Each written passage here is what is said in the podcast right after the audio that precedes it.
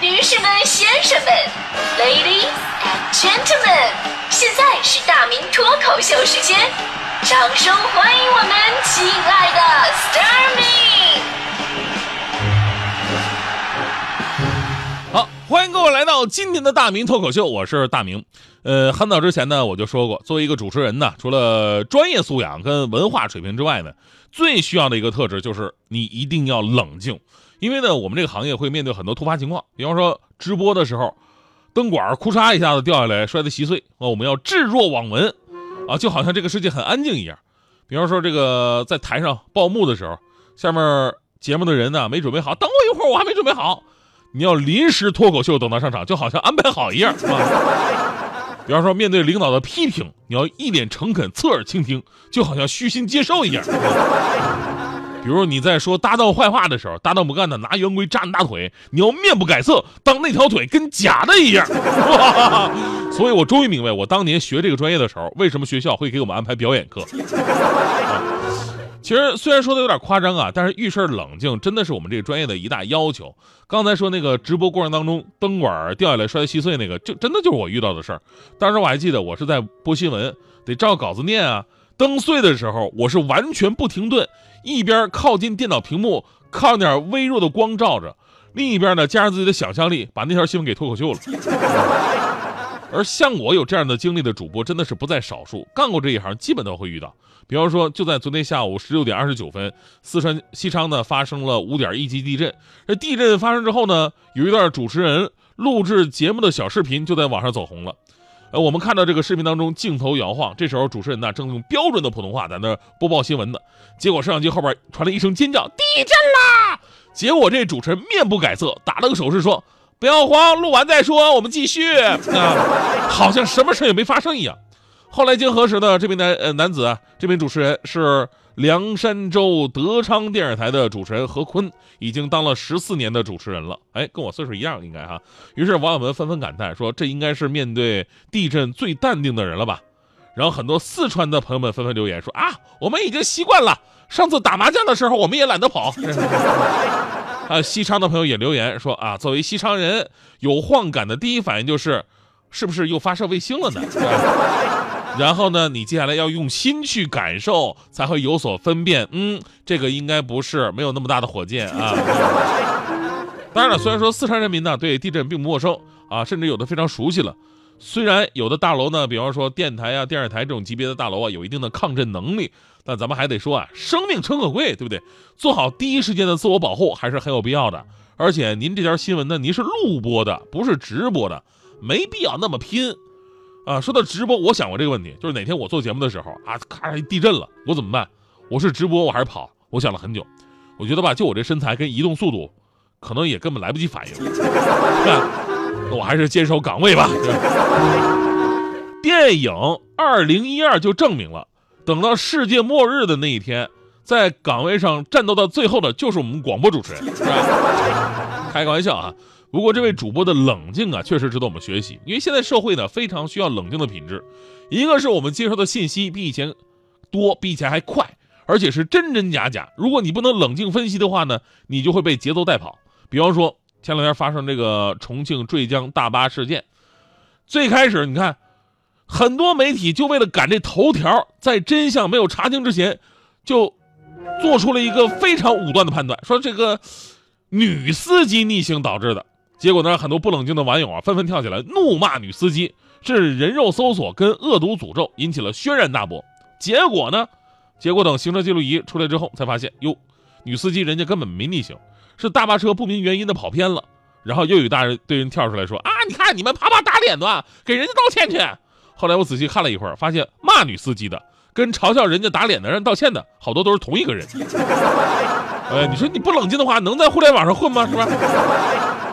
还有就是事物的复杂性，就很多结论呢，需要你有耐心的去推理。这就跟我们小的时候做数学题一样，不是所有的题都是简单的判断对错。大部分的其实都要你追求最后唯一的真理。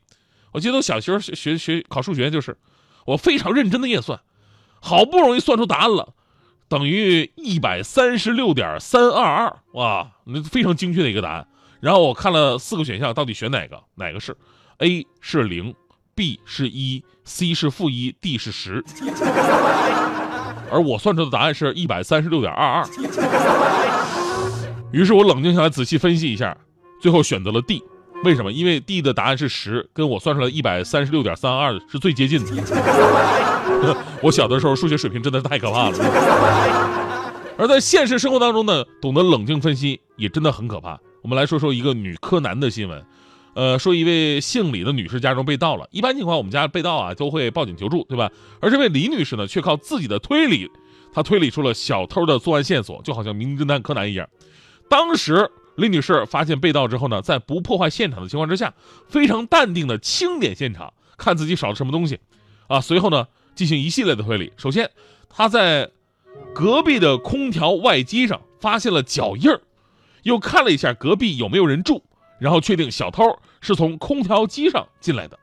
随后呢，又来到冰箱的地方，他发现原来自己放在冰箱里的排骨现在却被放在了外面，那么小偷应该是把它拿出来了。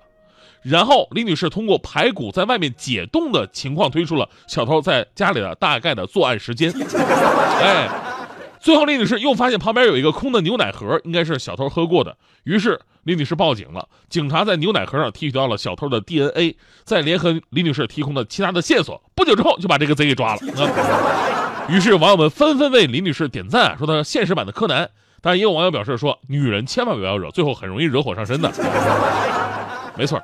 以前啊，我们说恋爱中的女性智商等于零，失恋的女人每一个都是爱因斯坦，因为无数的生活经历告诉我们，女人被伤害之后，冷静下来的那段时光是最可怕的。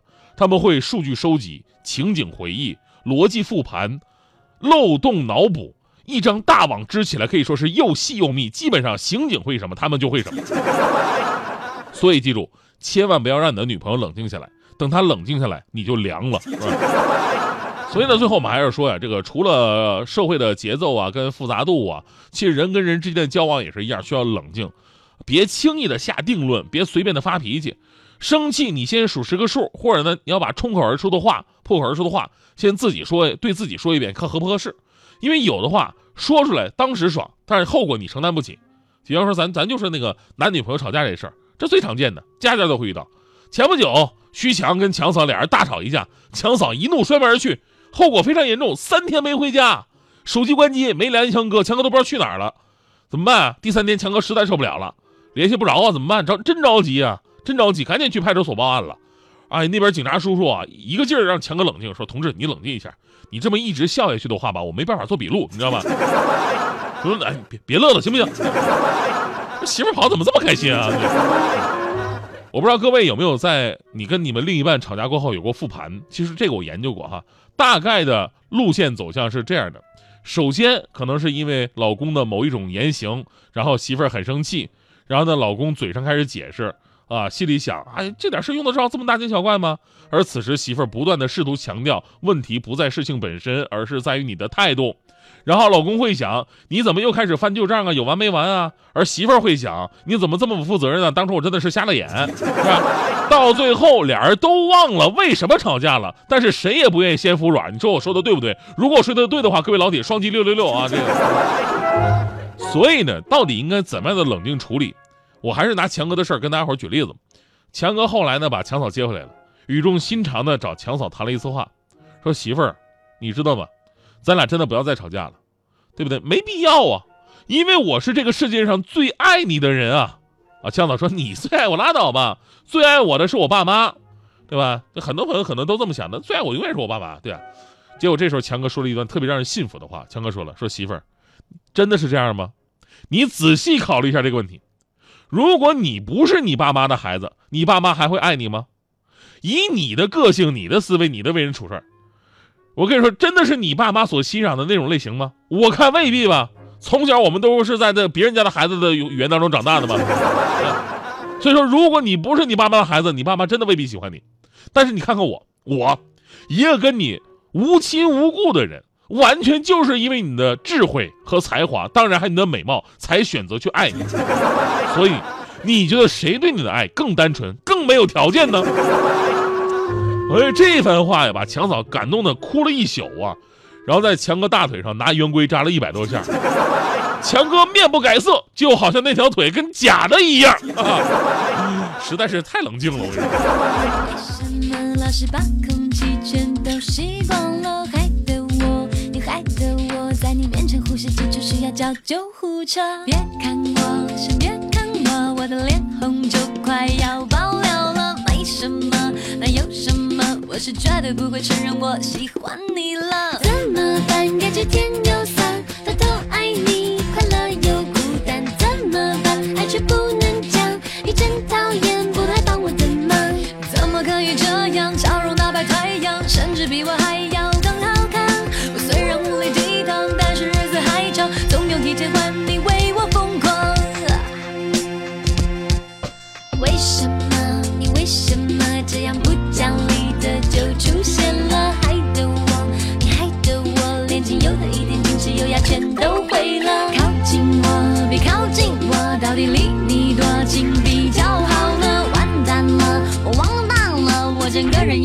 要不是我的了。